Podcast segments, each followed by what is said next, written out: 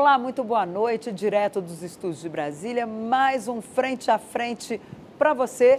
José Maria Trindade, de volta das férias, né, Zé Maria? Muito bem-vindo. Pois é, isso aí, é o segundo frente a frente depois das férias. Muito boa noite. Muito boa noite, deputado. boa noite, Zé Maria. E hoje nós vamos conversar aqui com o deputado Joaquim Passarinho, ele que preside a Frente Parlamentar do Empreendedorismo. E esta semana ele teve, inclusive, ou melhor, hoje, uma reunião no Ministério do Trabalho para definir, tentar pelo menos saber o que vem por aí no decreto do governo que vai regulamentar o trabalho nos feriados, porque o trabalho de domingo já caiu. E esse vai ser o nosso primeiro assunto hoje, né, Zé Maria? Com esse parlamentar que vem aí de uma série de, de, de uma família de políticos, né? Inclusive o ex-senador Jarbas, Jarbas Passarinho, Passarinho, que nós fizemos muitas entrevistas com ele, né, Zé? Isso. Olha, é um momento sensível da política, né? um momento ali de tensão, com, onde os líderes procuraram os presidentes da Câmara e Senado para reclamar sobre as incursões da Polícia Federal e os gabinetes dos deputados em pleno exercício do mandato. É, no mínimo, um assunto polêmico. Né? E na semana que vem, o Congresso retoma os trabalhos. Congresso, Supremo Tribunal Federal e a vida volta ao normal aqui no Planalto Central do país. A nossa conversa hoje aqui no Frente a Frente será muito boa. O deputado Joaquim Passarinho subiu ali a escadinha da política. Foi vereador por quatro mandatos, depois ele foi deputado estadual por dois mandatos e agora está no terceiro mandato parlamentar na Câmara Federal. Ele é presidente de uma frente muito importante. É a Frente do Empreendedorismo. É uma frente que defende, de uma forma legal no Congresso Nacional, a expectativa de empreender, de se tornar empresário e regras, né, deputado? As regras do Brasil, deputado, favorecem essa iniciativa do empreendedor? Bom, primeiro, prazer estar aqui novamente com você nessa conversa maravilhosa. Dizer que, bem, bem direto a sua, a sua pergunta, a resposta é não.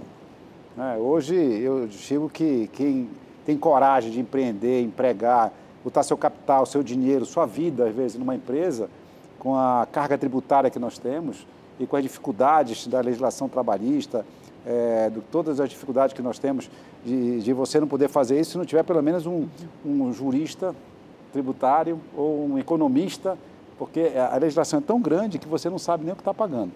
Então, você empreender no Brasil hoje é um. Não é, é só, um mas é um grande, uma grande dificuldade. Existem outras. Sim, né? sim, lógico. Eu, eu, acho assim, nós tivemos que. Nós temos que ter uma legislação cada vez mais ágil para você poder abrir uma empresa, poder contratar as pessoas, é por isso que nós defendemos, por exemplo, a desoneração da folha de pagamento, porque não achamos justo o empresário, além de contratar, pagar o salário, ainda tem que pagar imposto sobre isso. Antes da gente entrar nessa questão da medida provisória da reoneração da folha, eu queria que o senhor detalhasse essa reunião que o senhor teve hoje, que foi justamente para tratar desse decreto que quer obrigar aí acordos coletivos de trabalho para que as empresas, alguns shopping centers, inclusive supermercados, possam funcionar nos feriados. Como é que está isso? É que, qual foi a conclusão dessa reunião? Bom, vocês se lembram, mais uma dificuldade para o empreendedor. Uhum. final do ano passado, houve uma portaria do Ministério do Trabalho, falando inclusive não só feriados, que seria domingos e feriados, obrigatoriamente teriam que ter convenções coletivas de trabalho. Primeiro, há uma legislação já ampla sobre isso. O domingo já está totalmente estabelecido que não precisa ter convenção de trabalho. Nós precisamos respeitar o que a legislação manda.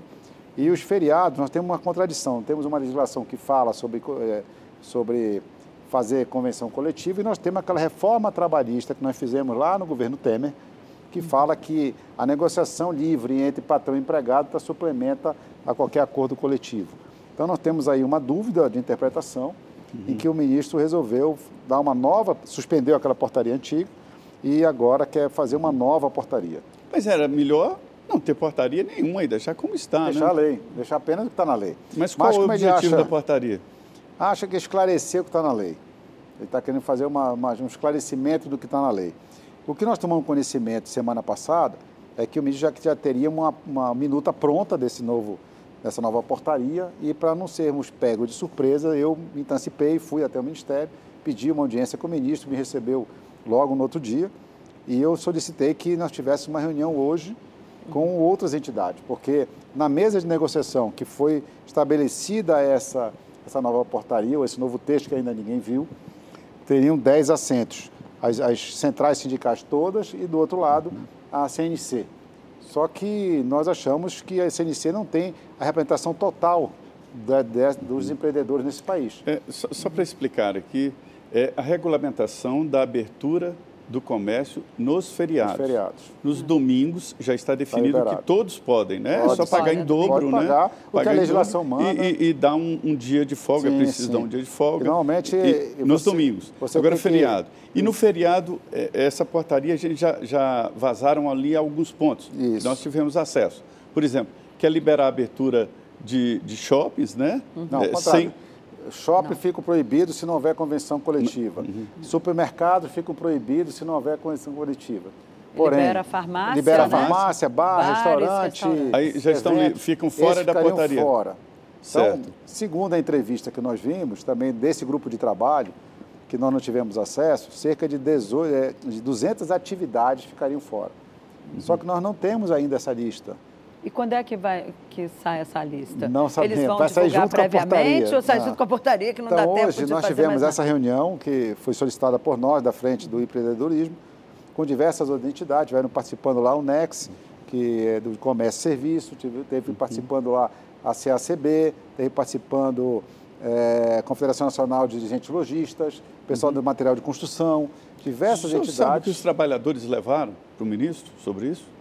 Não sei porque eu não participei. Sim, eu mas o senhor não, não, ficou. Não, ele também então, não disse nessa não, reunião com que, vocês. O ministro o que ele não... diz é o seguinte: o que sair da mesa de negociação, ele, ele assina embaixo.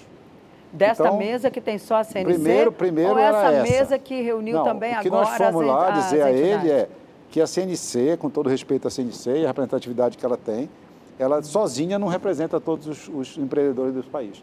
E que a gente queria, se há 10 cadeiras, que a CNC fique com 5 e que ceda cinco a outras categorias uhum. de empreendedores é, que queiram ir lá discutir e participar uhum. também desse processo. Já que do lado de lá também você não tem uma central sindical de trabalhadores que representa todos, né, essa diversidade, uhum. e até natural, país do tamanho do claro. nosso, ter divergências, aqui também há divergência uhum. do outro lado.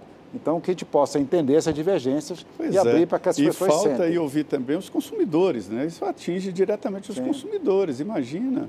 Shopping, é. supermercado, as farmácias ficam liberadas. É, mas né? e a farmácia que está é. dentro do shopping? É. Se for dentro do shopping. E a farmácia que está dentro do supermercado? É. A tendência mundial é de desregulamentação do trabalho. Hoje eu vi até uma, uma fala do, do João Galassi, da Abras, que disse que não entendia por que, que comida, ração animal está liberada no, no feriado de fazer para abrir sem, sem precisar uhum. de convenção coletiva. As agropecuárias, e, né? É, e a comida de, de, dos humanos está proibida precisa ter. O que, o que é, é essa supermercados não então, pode. Então, o supermercado não pode, mas o pet pode. O pet shop pode. É muito estranho. É, é, essa regulamentação, deputado, do, do, do trabalho, é, é, é, uma tendência mundial de desregulamentar. Sim, né? sim, sim. Por que há tanta resistência assim no Brasil? Porque o Brasil ainda é um país corporativista. E os sindicatos estão procurando seus espaços. Né? Logicamente, num governo que ganhou, que teve uma ampla maioria de apoio dos sindicatos. Os sindicatos estão procurando seus espaços, seu, uhum. seu protagonismo nas negociações. Eu não vejo nada de mais nisso, só que eu acho que a legislação moderna ela não é, não é desse, dessa maneira. É, eu não preciso ter uma, uma convenção coletiva, porque eu posso, por exemplo, num, numa, numa, numa cidade de praia, né, ter uma, uma, claro. uma, interpretação bem diferente de uma cidade é, de zona rural.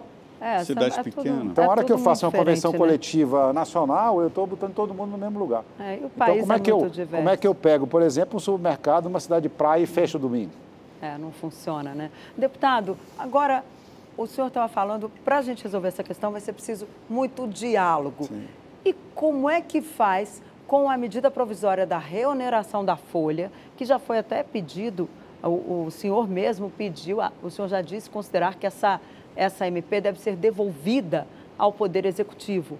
Mas, até agora, Rodrigo Pacheco, presidente do Senado, que é quem tem que tomar essa decisão, se é que vai tomar, ele até agora disse, olha, vamos ver, vamos ver como é que fica, muito mineiro. Teve lá com o ministro da Fazenda, Fernando Haddad, e saiu de lá dizendo, olha, veja bem, parece que o governo vai mudar essa medida provisória, vai tirar essa questão da reoneração, vamos esperar um pouco. Como é que vai ficar essa questão, uma vez que o Congresso volta na semana que vem? Com muita pressão sobre esse tema. É, para deixar bem claro primeiro o seguinte, o que é a vida provisória? A vida provisória foi inventada para que não fique um vácuo legislativo e você possa, no âmbito da provisória, preencher aquele vácuo legislativo enquanto o governo resolve e o Congresso vota. Claro. Né, Para não uma perder urgência, prazo. Né? Uma urgência, emergência. Uhum. Não há o vácuo legislativo. O Congresso, ano passado, durante 10 meses, discutiu essa matéria, votou por 430 deputados, em unanimidade de senadores. O governo vetou, o Congresso foi lá e derrubou o veto, também com uma expressiva maioria de quase 400 deputados e senadores. E o governo vem e edita uma, uma semana depois edita, edita uma medida provisória sobre o tema. E na legislativa, né? Então não há, isso não há porquê, poderia, não, não, não né? deveria ter. Então, na nossa opinião, isso deveria ser é, devolvido. Logicamente, a, o estilo do, do presidente Rodrigo Pacheco é de mais diálogo, está tentando convencer o governo, o governo talvez fazer uma alteração na medida provisória, ou mesmo tirá-la, que seria o ideal, e meter um, um projeto de lei, até porque se ela é medida provisória, tem validade, porque foi no passado, por causa da, da, da uhum. parte da anualidade. Sim. Né? Então não adianta ser medida provisória editada nova esse ano, porque não vai ter, não vai ter consequência imediata. Uhum. Então eu acho que o Congresso pode discutir sim, só que eu acho que o Congresso está na linha contrária do governo. Ao invés de onerar a folha, o governo quer aumentar a desoneração ao Congresso. Né? Ah, isso vai ter uma repercussão na, na Previdência? Sim, vamos discutir com o governo a forma de compensar o governo na perda de arrecadação. Mas nós precisamos estar tá aí, o número ontem foi mostrado a expectativa era de criação de 2 milhões de empregos. Uhum. O governo gerou um milhão e meio. Um milhão e meio. O país gerou um milhão é, e meio. Não... Perdemos Mas, isso. A, a, a, e, se nós onerarmos a folha, vamos perder mais ainda. Há, um debate também, essa decisão de, de, prorrogar não é criação de nada de novo, é prorrogar essa desoneração em 17 setores. Há quem diga que tem que ser geral. Em todos os setores, essa desoneração. A nossa ideia é essa, porém, é daí que sai o recurso da Previdência. Por isso que nós temos que, com seriedade, discutir com o governo que forma nós vamos poder compensar o governo de ter essa oneração. Porém, é, se nós não fizermos nada, já está se falando uma nova reforma da Previdência. Porque, graças a Deus, nós estamos vivendo mais, então nós temos mais aposentados por mais tempo e a, relação de trabalho está mudando tanto que cada vez nós temos menos gente contribuindo. Então, essa, essa, essa, essa conta não está fechando mais. Então, nós precisamos ter uma engenharia de aproveitar a reforma tributária e fazer uma nova maneira de arrecadar para a Previdência e desonerar a folha de pagamento. Volto a dizer, se o governo não fizer isso, nós vamos ter, imagina, nós vamos ter isso. Fora isso, você vai ter precisar de, eh, de convenção coletiva de trabalho para feriado. É. Ou seja, ao invés de nós estamos facilitando a legislação para que o empreendedor continue acreditando e contratando, nós estamos dificultando para quem tem coragem de empreender e empregar nesse país. Deputado, quem é que controla esse processo? É, é, o governo perdeu a mão do Congresso Nacional. Quem é que está controlando o processo de legislação? Não, o governo, na nossa opinião, o governo não tem uma maioria sólida. Não. O governo está, em tese, com a palavra-chave, comprando essa maioria ou negociando a cada, a cada, a cada passo, a cada, a cada evento dentro do uhum. Congresso. Certo. Então, eu acho que o governo está com muita dificuldade. Isso. E quem ah, está coordenando? Quem está mandando? Não, não, não, não, não tem. Eu acho que está faltando é quem comanda. Já me disseram que o Padilha está com os dias contados. Não sei se está, não, não sou da base Porque do governo. A gente escuta que ele está com dificuldades de convivência com o Arthur Lira, né, presidente da Câmara, que é quem tem ali Pois é, mas assim, não adianta o governo querer impor em Câmara. cima do Congresso se ele não tem maioria. Uhum. Né? E a forma que o governo tem lidado com o, Congresso, com o Congresso é muito errada, na minha opinião. Eu acho que o governo ainda pensa que é o Congresso mesmo Congresso de 20 anos atrás. Ele não virou a chave ainda, não, né? Que o Congresso, Congresso empoderou, adquiriu mais poder. O Congresso Sim. tem um outro tipo de postura, os deputados sabem a força que tem em cada voto nosso, e os deputados já hoje já não estão precisando mais ficar se curvando a governo. Isso. Hoje, hoje o deputado está com mais independência não só dentro do seu próprio partido, mas principalmente independência de governo. Agora, deputado, é, se essa proposta, é, essa medida provisória, ela vai ser devolvida, se ela não for devolvida, melhor dizendo, uma comissão especial pode derrotá-la? Porque eu já ouvi eu isso acho, lá eu pelo acho Congresso. que sim, muito rápido, porque não tem nem por que a comissão, a, a comissão é, especial discutir, porque isso já foi discutido dez meses a discussão já foi feita. Eu acho que o Congresso, é. se o governo insistir, é agora isso aí, logo depois do Carnaval, entrar, votar e derrubar essa medida provisória. Pois é, as medidas provisórias são estranhas no regime presidencialista. Eu me lembro, deputado, durante a Constituinte, esse debate, foram buscar a medida provisória na Constituição italiana, um, um, um regime é, é, parlamentarista, né? para substituir o decreto-lei. O decreto-lei era exatamente o contrário, era aprovado por decurso de é. prazo. São as histórias e a medida provisória no regime parlamentarista é pesada, porque se não aprovar a medida provisória, cai o gabinete, Sim. ou seja, a maioria. E aqui no Brasil, a medida provisória está esquisita. Nós vamos agora no intervalo, dois minutos, e estaremos de volta aqui com o deputado Joaquim Passarinho. Vamos falar muito sobre o empreendedorismo. Salve, muito boa noite. Quer ouvir sobre política? Nas entranhas, ali na origem, estamos aqui, no Frente a Frente. A política mexe com a sua vida, né? define a sua educação, a casa que você mora. É assim, e é por isso que a gente fala exatamente para você ter uma ideia de como andam as coisas por aqui. Hoje, aqui nessa conversa aberta, o deputado Joaquim Passarinho, ele já foi vereador, deputado estadual, agora deputado federal, e é presidente da Frente Parlamentar do Empreendedorismo. As frentes parlamentares somaram poderes fortes no Congresso Nacional e acabaram atuando aí até acima de partidos políticos, porque reúne interesses comuns e isto é muito importante. Deputado, a grande queda de braços aí entre o Congresso e o governo agora é sobre o corte nas chamadas emendas de comissão. É uma espécie de recriação do orçamento secreto, né? E uma distribuição que seria feita pelo presidente da Câmara e presidente do Senado Federal. O Congresso vai derrubar esse veto dos 6 bilhões das emendas de comissão? Olha, eu acho que vai. É uma opinião apenas. Por quê? Porque isso foi amplamente debatido na, na CMO, na, na missão de orçamento, com todos os partidos, inclusive o partido da base do governo. Depois foi plenário e votado também por ampla maioria. É, eu não acredito que, o, o, que o, o próprio deputados que votaram duas vezes, seja na CMO, seja é, no, no, no, plenário voltem atrás agora, dois meses depois. Até porque isso é um caminhar. Você pensar dez anos atrás, nenhuma emenda era impositiva. Depois nós entramos com as emendas individuais impositivas. Depois se passou para as emendas de bancadas impositivas. Então a ideia é que a gente possa continuar fazendo que o Congresso participe cada vez mais, não só da elaboração, mas da execução desse orçamento. Né? Não deixando isso a bel prazer dos ministérios.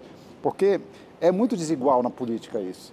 Quando você tem um poder na mão de um, de um governo com tanto dinheiro, isso vai para a mão dos ministros que fazem na sua base a política né, hum. diretamente para o governo contra, contra os outros partidos de oposição. E você ter isso, e ter principalmente um cronograma de desembolso, mais importante ainda, porque senão o governo acaba liberando antes da eleição para os seus parceiros e deixando a oposição para depois da eleição. Então, na hora que você ganha um, um cronograma, isso é bom para todo mundo, bom para o governo, logicamente que Há tem o seu... previsibilidade, uma previsibilidade, né, então é isso que nós procuramos. Agora... Então, acho que isso é um, é um caminho, né, Maria, uhum. meio natural do Congresso de se empoderando um pouco claro. desse orçamento. Se ele vai ser, eu, minha, minha dúvida é a quantidade, se isso vai ser secreto ou não secreto. Eu acho que não tem que ser secreto. A ideia é que isso possa ser via comissões, ah, que a comissão, por exemplo, de Minas e Energia, do qual eu faço parte, possa ver um valor e diga em que ele quer investir isso. Isso seja colocado para o governo, porque o governo discute com a comissão. Comissão temática, cada tema, comissão de transporte, de saúde, de educação, cada comissão possa ter, né, dentro dessas emendas, definir quais são as prioridades de investimento. Agora, deputado, uma coisa, o governo alega que, olha, o que acontece é que ele, qualquer governo monta um projeto, está lá, um projeto nacional de desenvolvimento, olhando as regiões mais carentes, o que mais precisa, ter uma visão global do país. Aí chega lá os congressistas e pulverizam o orçamento. Aí aquele monte de trator que eh, nós vimos muito isso, inclusive lá no Ceará, aquelas, aqueles tratores que foram para localidades que não tinham necessidade de tantos tratores assim. A gente viu lá no Maranhão as questões relacionadas a atendimento de saúde. Tinha mais prótese do que habitante numa cidade. Quer dizer, como é que tentar, como é que se equilibra isso? Porque os, o parlamentar ele vai ver a localidade dele e o governo tem essa visão de país. E aqui eu não estou fazendo, é, é, não estou me referindo especificamente ao governo sim, Lula, sim. ao governo nenhum. É, é, todos os governos reclamam a mesma coisa em relação ao orçamento. E para completar, o número de emendas, também o valor global, subiu muito. Há cinco anos, se, eu não, se não me falha a memória, eram cerca de 5 milhões por parlamentar, 5, 10 anos. Nesse período, subiu, hoje está em 50 milhões. Quer dizer, como é que o governo tem condições de empreender um projeto nacional de desenvolvimento, olhando onde é, o orçamento é mais necessário, com essa questão dos parlamentares que olham apenas o seu município e às vezes não aplica de uma forma, digamos, republicana esses recursos? Olha, eu acho que isso é um, é um discurso muito bonito para o governo, porque eu nunca vi o governo federal é quem mais distribui pulverizado. Então, vou é? dar um exemplo, dar um exemplo para você. No meu município, porque eu sou mais votado, sou muito bem querido uhum. lá, o município de Afuá, fica na Ilha do Marajó, e é um município que só tem bicicleta, não tem carro, não tem nada mecânico. Há uhum. alguns anos atrás, o governo federal distribuiu dois ônibus para lá. Para quê, né? Porque não tem conhecimento. Outra coisa, se eu compro que uma também lancha. está errado. Aí o governo, então, o governo federal chega aqui, compra uns ônibus que não conseguem andar na Transamazônica. Ou compra ambulâncias e entrega para municípios em que você precisa de carro tracionado. Então, quem está na ponta, lá perto do município, é muito mais o deputado do que o governo federal, que não sabe o que acontece no Marajó, no meu estado, por exemplo, claro. que não sabe o que acontece no Baixo Amazonas, que não, vai, não sabe o que acontece no Amapá, nem Roraima, nem Rondônia. O deputado sabe. Mas não é preciso, então, haver aí uma concertação, digamos, um, uma, eu acho um que, diálogo, eu acho uma que o conversa, Congresso, sentar O Congresso nunca acertar. se curvou a colocar recursos naquelas obras que são emblemáticas para o governo. Por exemplo, nós precisamos de dinheiro para fazer as nossas rodovias. Uhum. E você tem condições de fazer isso. Tá? Através das emendas de bancada. Inclusive das emendas de bancada. É, mas há, inclusive, um tá? acordo para a aplicação das emendas na área de saúde. Esse acordo 50, foi fechado é, e ficou na LDO. 50% é, de 50% cada... tem que fazer para, uhum. para a de saúde. Cada parlamentar hoje tem... No máximo, cinco, pelo menos 50% na área da saúde. Sim, e qual é o valor das, das emendas? Nós são, são 34, assim, se juntar com as emendas de bancada, que chega a quase 50 que milhões. chega a quase 50 milhões. 50 milhões para cada parlamentar. Para cada parlamentar. Se eu pegar o total a emenda dá de 50 bancada, bilhões. 50 milhões para cada deputado. É, mas cada o total... deputado. O senador é maior. É, o senador vai senador 80, tá quanto? vai quase 80 milhões? 50 e poucos milhões, 60 e poucos milhões, vai quase 70 e quase Isso 80. é um poder muito grande para o deputado, sim, porque sim. mudou completamente mudou. a configuração Por isso que eu falei há pouco que é o Congresso de Congresso. hoje não é o Congresso de 20 uhum. anos atrás. É, além disso também há um empoderamento do Congresso quanto à pauta. Né? Em 2023, 74% dos, do, dos projetos votados foram de origem do Congresso. Antigamente era 84% uhum. de origem do, do, do, do, do Executivo. É, o Congresso dizer... mudou. Eu vou dizer, eu não vejo essa, essa visão de que o governo vê o todo. O governo não vê no todo. O governo, quem mais distribui ambulância, quem mais distribui lancha, quem mais distribui ônibus, quem mais distribui caminhão, é o governo federal. E para os seus aliados? Para os seus é aliados, e a sem saber na realidade lá. Então, eu não, se for para o governo distribuir ambulância, ônibus, essas coisas, basta o deputado chegar lá que ele sabe qual ônibus, qual, qual tipo de E o que foi feito do, do, ônibus enviado lá para a ilha? Ele deve devolver. Mas o ônibus chegou aí fisicamente? Ou... Chegou o recurso. O recurso, Chegou né? para ele comprar, ele não podia não comprar. poderia comprar uma lancha, uma por exemplo, lancha, por exemplo, uma lancha, que anda, escola, uma lancha, uma lancha que anda no rio de águas calmas por aqui, não atravessa a Baía do Guajará na fim de Belém.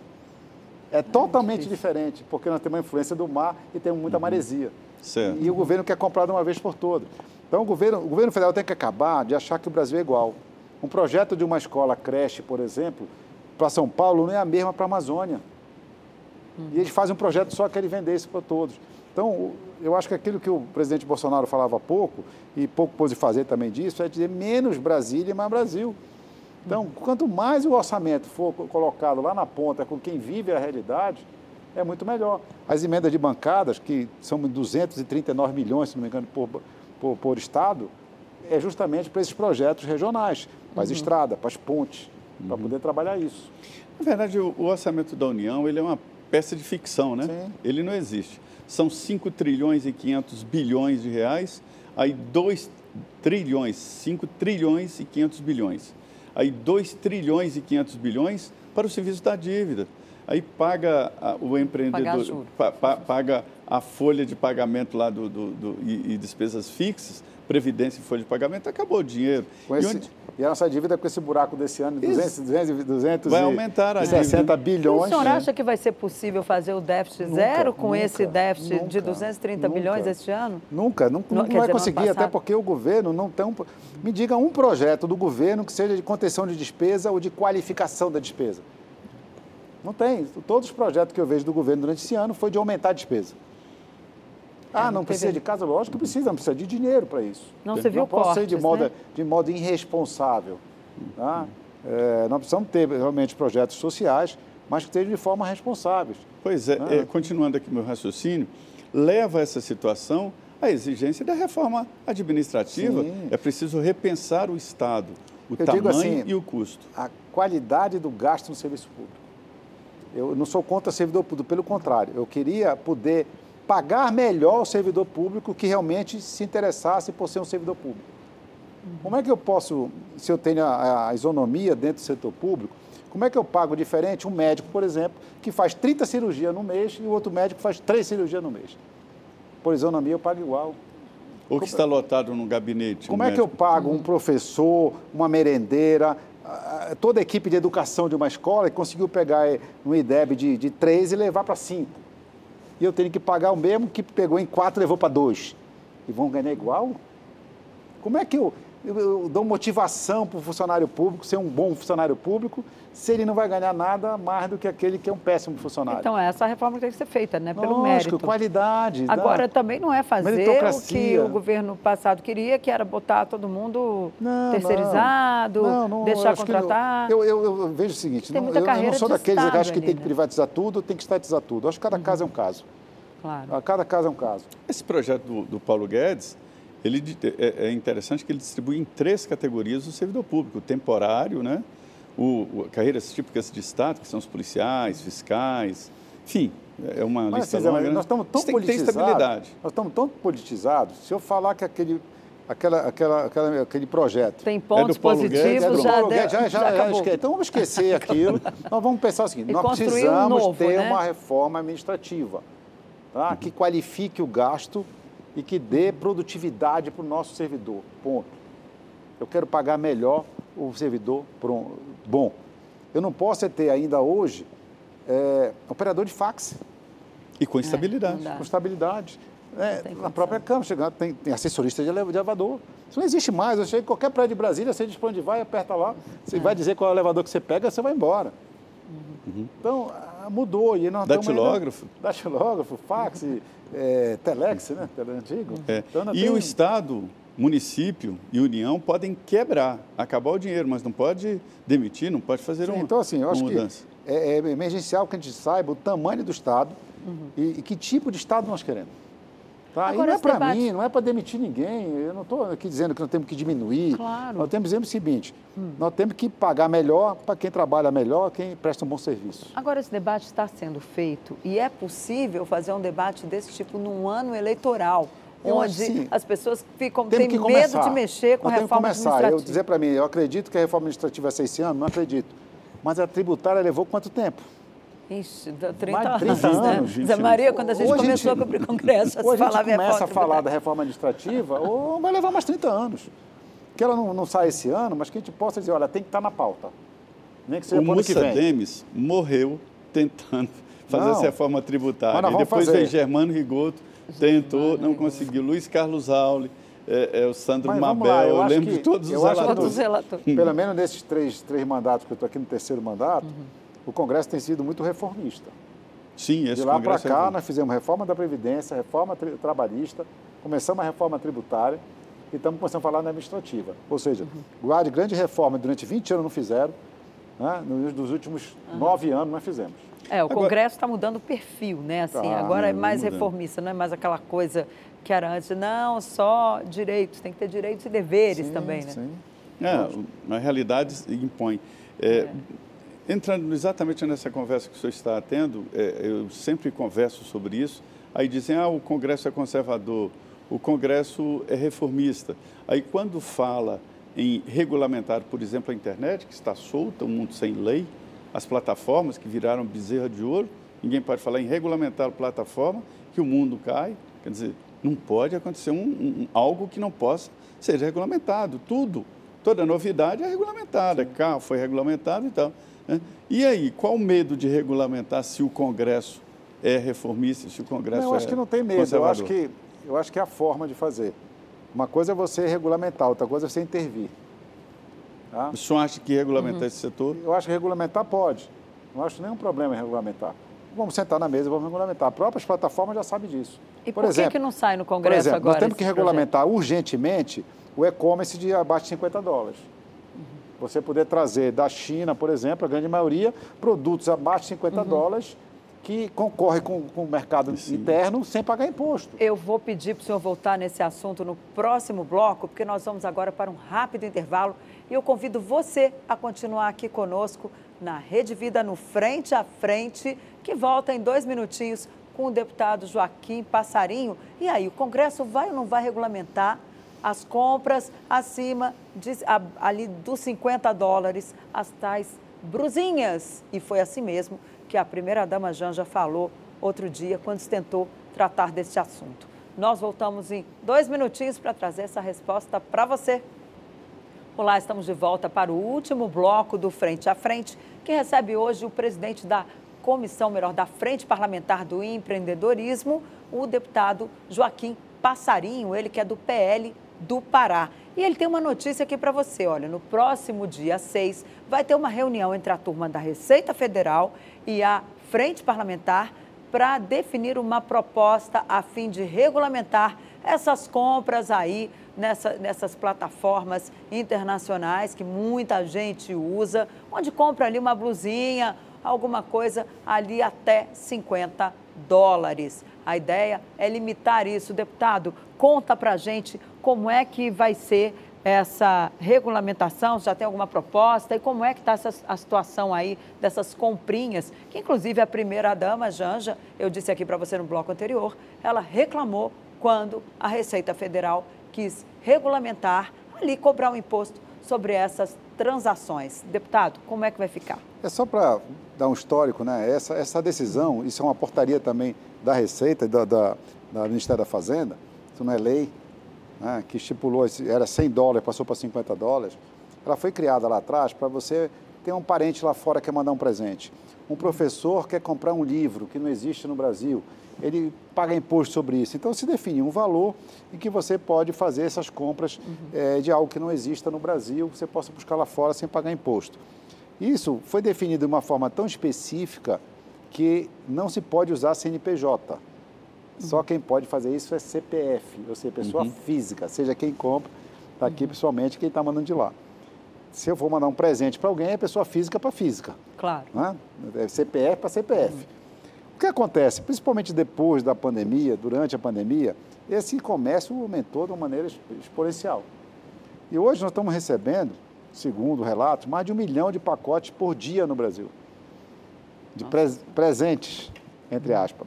Então, nós não somos contra um cidadão comprar uma camisa que ele gosta do time lá da, né, dos Estados Unidos ou da, da, Inglaterra, que ele mande um presente para uma filha, para um, um parente que está fora.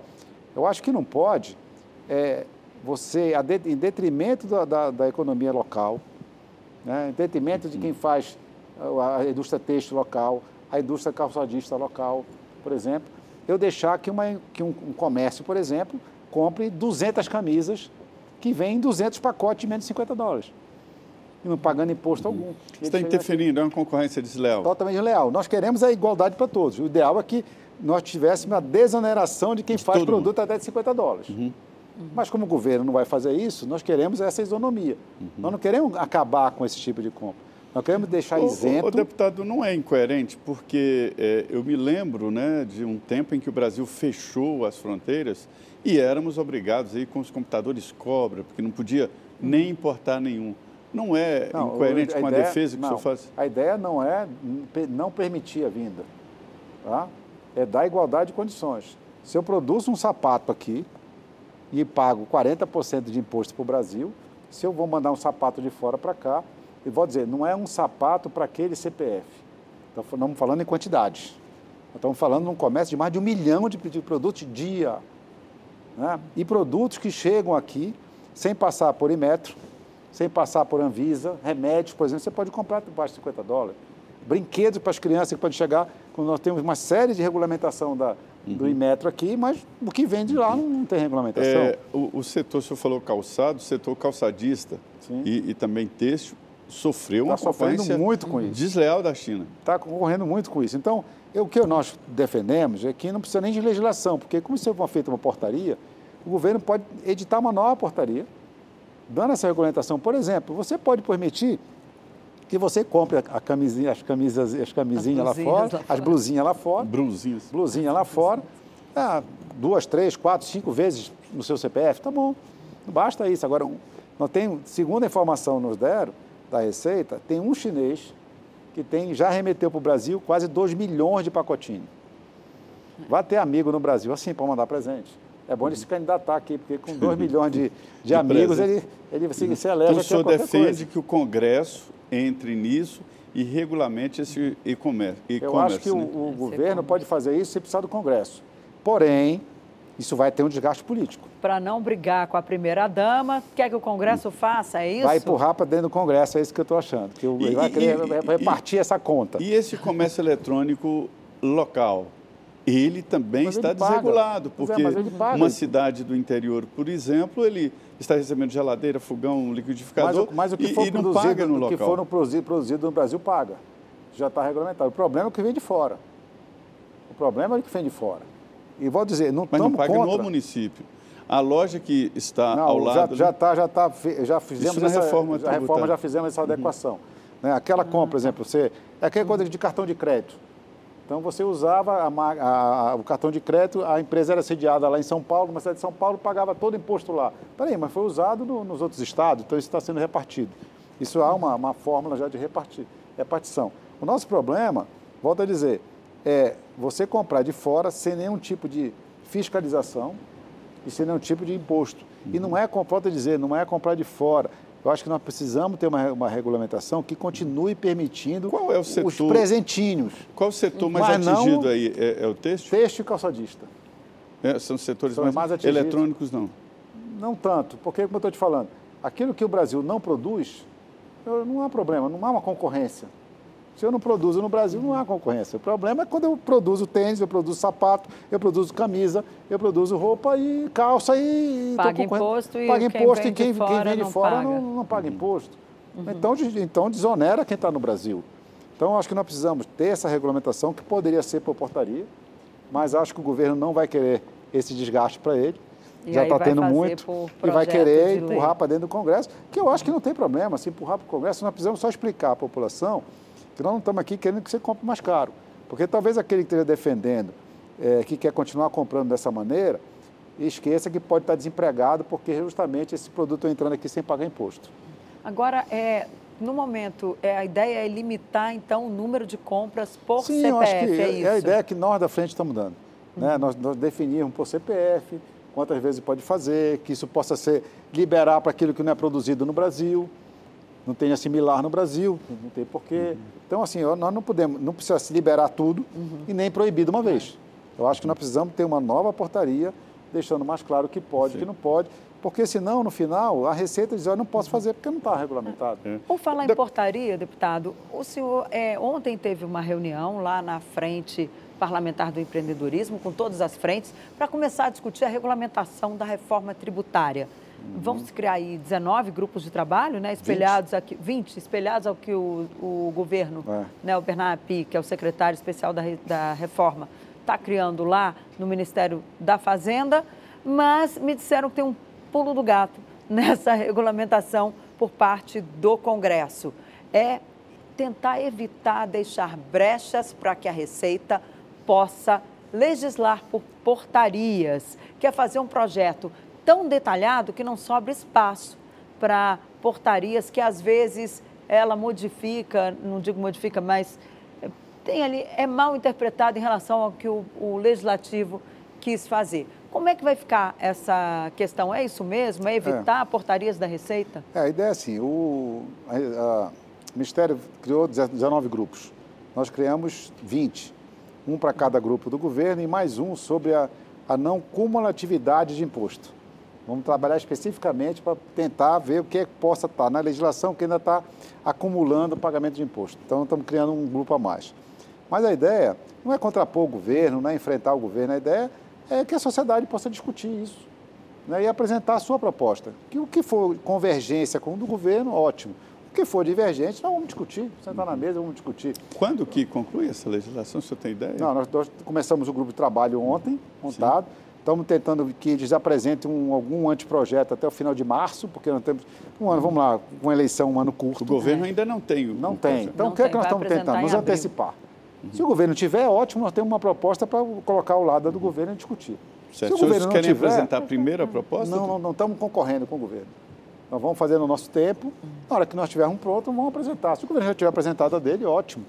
Se Tem 180 tiver... dias, não é? Que, é, foi, então, que é assim, o prazo previsto na própria isso, reforma para apresentar. Até, até março, abril, a gente ter apresentado isso, porque eu acho que as discussões mais mais fortes, elas vão acontecer no primeiro semestre. Segundo semestre com a eleição, elas vão, vão ser mais mais Então só deve votar mesmo depois da eleição? Eu acredito que sim. Eu acho que isso vai ficar pronto para as votações pós-eleição. Deputado, é, é, esse é um ano complexo, né? Os presidentes da Câmara e Senado não podem se candidatar às próprias sucessões, né? Estão impedidos. O Senado Federal parece que está tudo pronto. O próximo presidente será é, o Davi Alcolumbre, volta à presidência do Senado Federal se nada de extraordinário acontecer. E ele vem com o propósito de fortalecer o Congresso e é por isso que ele tem o apoio, inclusive, da oposição. Na Câmara, a situação parece aberta, né? É, eu, na minha opinião, ainda está muito aberto.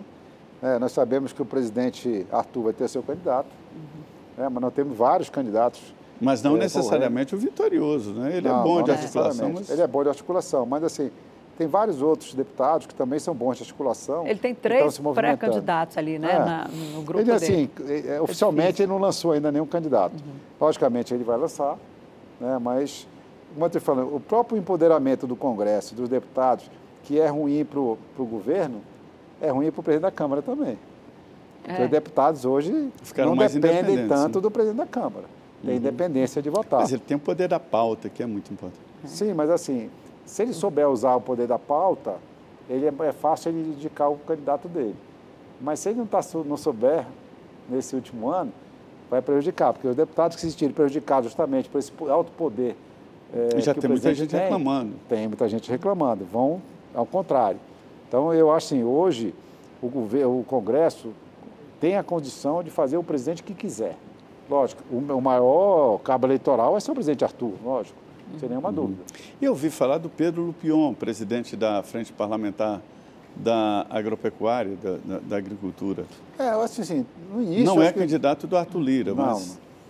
Mas, por exemplo, tem, um, tem um, uma pessoa, eu fui já do, do PSD, o líder do PSD, o deputado Antônio, Antônio Brito, Brito, é um deputado que tem uma, uma circulação excelente no Congresso Nacional tanto na oposição como na situação. E é pré-candidato. Tem o Marcos é Pereira também, né? Marcos Pereira, pela Frente é Evangélica. Nascimento. É o Mar Nascimento, que em tese é o candidato preferido do, do, do o, presidente Lira. O PL vai lançar candidato? acho que sim, nesse primeiro momento acho que pode se fazer, depois tem um segundo turno. O senhor tem compromisso com alguém? Já tem... Não, não. A frente vai se posicionar? A frente não, porque a frente é partidária e a frente não deve se posicionar. Como a frente está se posicionando politicamente no Congresso? Não, as que, frentes. Eu acho que as frentes tomaram, você falou há pouco, de uns cinco anos para cá, as frentes tomaram. partido. Eu né? acho que as frentes tomaram um protagonismo muito forte. Sim. Né, porque elas conseguem transitar em todas as bancadas. Uhum. Né, e elas tentando fazer a partidária, nós discutimos, por exemplo, eu estou com, com, o ministro Marinho, eu vou para a rede social, apane. O que é que tu está fazendo? Sendo do PL, citado na lado do ministro. É a minha função enquanto frente. Articular com o governo que está, está no poder. Não, isso não quer dizer que eu estou votando com o governo. A minha posição enquanto parlamentar do PL é uma, a minha posição enquanto presidente da frente é outra. Né? É eu ver as demandas e tentar resolver as demandas. Então, como a frente tem essa possibilidade, essa, essa mobilidade muito maior, as frentes ganharam muita força. Então, então, você falou do empoderamento do Congresso Nacional. E há uma disputa cotoveladas aqui na Praça dos Três Poderes. Uma indicação clara que, no momento, o executivo, o presidente Lula, se alia ali ao Supremo. E sobrou para o Congresso Nacional fazer uma resistência. E toda a indicação, articulação de sucessão que nós falamos aqui, passa por isso. Sim. Haverá um debate nessa sucessão sobre a exigência de prerrogativas do Congresso Nacional. Sim, isso, e os próximos presidentes, ou próximos candidatos, né, vão ter que falar sobre isso nas suas pautas.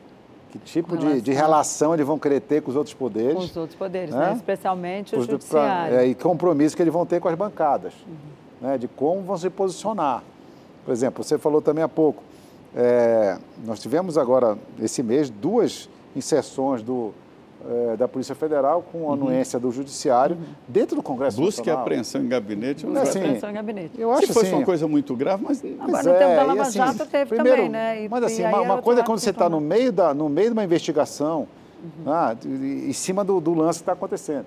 O, o, o, governo, já, as pessoas que estão lá, estão sendo investigadas, já saiu há mais de ano. Será que o, o cara seria tão, se tivesse alguma culpa? Banalizou, seria, né? Seria, ia botar, deixar dentro do, do, do, do pendrive, dentro do Congresso Nacional, no, no, no, é. computador do Congresso Nacional, alguma, alguma prova uhum. de alguma coisa? É, agora, eu acho que é mais. Avalia? Eu acho que está sendo mais pirotecnia para mostrar que está lá. A imprensa, logicamente, tem que dar, não estou reclamando da imprensa claro. fazer, é um fato. Uhum. Né? A imprensa não pode omitir os fatos, mais do que outra coisa. Quer dizer, é, se vai lá na casa de, de Anga do Reis, onde. Então, parece que alguém levou escondido para Anga do Reis, alguma coisa. Eu não vejo muito Difícil, sentido, né? acho mais mais para mostrar serviço. Agora, e essa aí, BIM paralela, como é, como é que o senhor vê essa é, eu acho paralela? Que o próximo presidente vai ter que falar sobre isso. Uhum. Porque senão, isso banaliza de uma maneira né, é, que, é, assim, no mínimo, o presidente da casa tinha que concordar. O com Supremo certeza. devia falar com o presidente da casa. E a BIM paralela? Como é que o senhor avalia aí essa investigação toda que foi não, lá na casa do paralela. filho, eu acho que do ex-presidente? Pode ter um funcionário ou outro que esteja envolvido com uma coisa. Agora, a BIM paralela eu não vejo. Eu não vi prova nenhuma ainda. Falaram inicialmente que o filho do presidente tinha um computador da BIM com ele. Não, não provaram nada, mentira, não tinha, não mentira. Tinha. Esse computador foi apreendido pois lá é. em Salvador. E, não, não e talvez a apreensão desse computador derrube tudo, porque o computador não era de uma pessoa que era alvo da investigação. Pelo que eu consegui apurar, esse computador pertencia é. a uma funcionária da própria era... BIM, que é casada com um cara que era Assessor. alvo da, dessa ah. operação. Ou seja, tem muita coisa aí ainda para ser investigada. Né? Muito é, mas eu acho bem. que o, o, Congresso precisa ter mais, um, um pouco mais de respeito com seus membros. É o assentamento dos poderes, isso é importante, isso é bom, porque desse debate, dessas cotoveladas, saem definições. Agora, os presidentes de poderes têm, por exigência constitucional, que defender as prerrogativas do poder. É uma exigência, não é o, o direito, é o dever, é crime de responsabilidade não, não defender fazer. as prerrogativas de cada poder. Deputado Joaquim Passarinho, presidente da Frente é, Parlamentar do, do Empreendedorismo, muito obrigado por tirar o seu tempo para vir aqui é, conversar com os telespectadores da Rede Vida. Muito obrigado, muito boa noite. Muito obrigado, obrigado Zé Maria, obrigado Denise. Sempre um prazer estar aqui com vocês, fazendo esse papo gostoso. Passa tão rápido né, o tempo e muito né? obrigado pela inteligência, pelo preparo de vocês né, desse diálogo tão importante com a sociedade. Muito bem. Obrigada. E é a minha parceira de sempre. Denise é, Roteburg. Boa noite, Denise. Boa noite, Zé Maria. Deputado, mais uma vez, muito obrigada por ter vindo aqui ao Frente a Frente. Boa noite para você que esteve aqui com a gente até agora. Pois é, e aos poucos a vida vai sendo retomada, né? O Congresso Nacional está voltando na semana que vem, o Supremo também, né? E aí as atividades serão retomadas e nós vamos para o novo ano 2024, começa finalmente aqui em Brasília. É que o calendário da política é diferente do calendário nosso de cada dia. Olha, muito obrigado, muito obrigado mesmo por estar aqui acompanhando frente a frente dos estúdios da Rede Vida diretamente daqui de Brasília. Fiquem com Deus. Muito boa noite.